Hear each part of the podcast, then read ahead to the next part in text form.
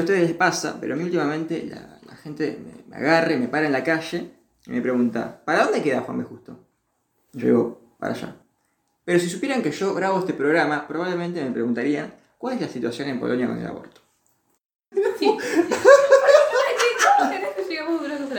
Bueno.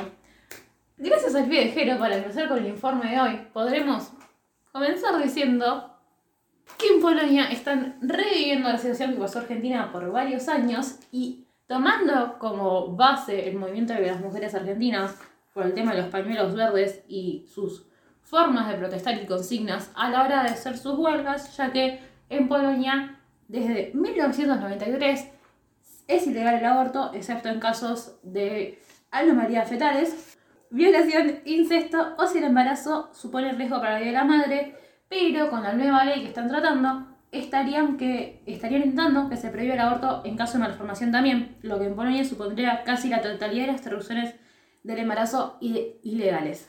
¿Usted me está diciendo que estamos frente al paraíso de los Provida?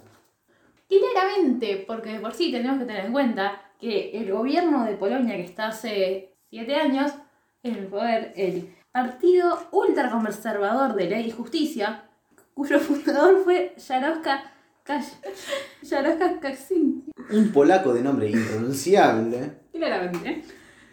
Y desde ahí se ha demostrado que están totalmente en contra, porque tiene un discurso muy nacionalista, en contra del aborto y el matrimonio homosexual. Dato de color, en 2019 y 2020 la cantidad de fondos que el Estado tendría que haber pasado a ONGs nacionales para, sobre los derechos de las mujeres, de la comunidad LGBT y más y de hogares de adopción no fueron pasados la cantidad de dinero porque eh, el presidente dijo que ese dinero era más importante para mantener la economía del país y avanzar a que ser la parte a quienes deberían.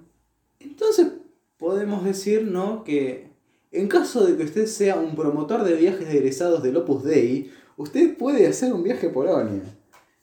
Claramente, eh, el gobierno ha apoyado constantemente el proyecto que dio la Corte Constitucional de intentar eh, establecer esta nueva ley, que si se establece saldría ahora el 15 de mayo, agregando que tendría los abortos eugenésicos. ¿Qué significa esto?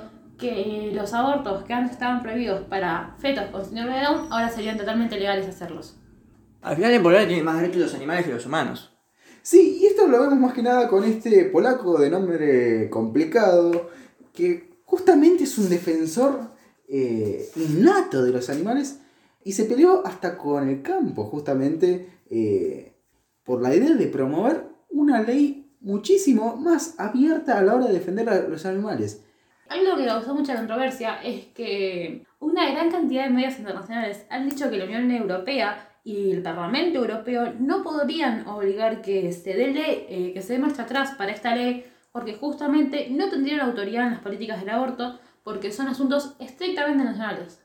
No, sí, lo que podemos ver más que nada es el distanciamiento que justamente por estos motivos de derechos humanos la Unión Europea ha tenido con, primero con Polonia y después con Hungría, lo que haría que, si bien la Unión Europea no pudiera hacer nada implícitamente, terminaría castigando a, a los polacos por A por B, con, quitándoles más que nada los fondos que se otorgan a la educación polaca. Eh, siguiendo con eso de la Unión Europea y del Parlamento, eh, los eurodiputados están pidiendo que se ejerza una presión adicional sobre el gobierno polaco, ya que está sujeto a cuatro procedimientos de infracción de la Unión Europea y a un procedimiento para aprobar reformas que socavan la independencia judicial. Supongo que tendremos que seguir a la espera de una resolución de conflicto que tiene el gobierno polaco y desde este podcast queremos que lleguen al mismo resultado que llegó Argentina el 30 de diciembre del año anterior.